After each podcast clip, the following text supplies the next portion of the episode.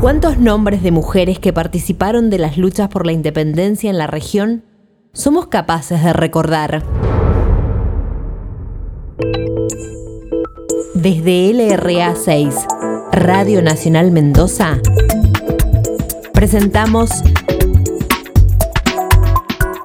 Libertarias, mujeres que dejan huella. Hoy Manuela Sáenz. Libre, linda y loca. Conocida por ser la amante de Bolívar, fue mucho más que eso. Ecuatoriana, nacida bastarda en 1797 y sin posición social. Se autoconstruyó como mujer empoderada y libre. Su conducta fue desaprobada por la sociedad conservadora de la época y ella lo sabía. Criticada por su actitud extrovertida y provocadora, así como por la influencia política que ejerció en Bolívar.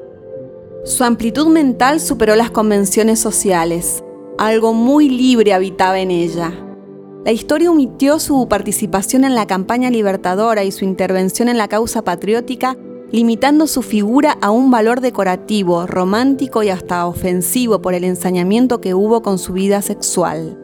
Recién hacia 1950 se empezó a reivindicar su papel como lideresa en la gesta libertadora latinoamericana. Hoy es reconocida por miles de mujeres Que rescatamos su historia. Que rescatamos su historia. Libertarias, mujeres que dejan huella.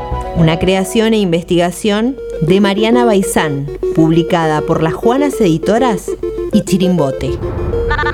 María,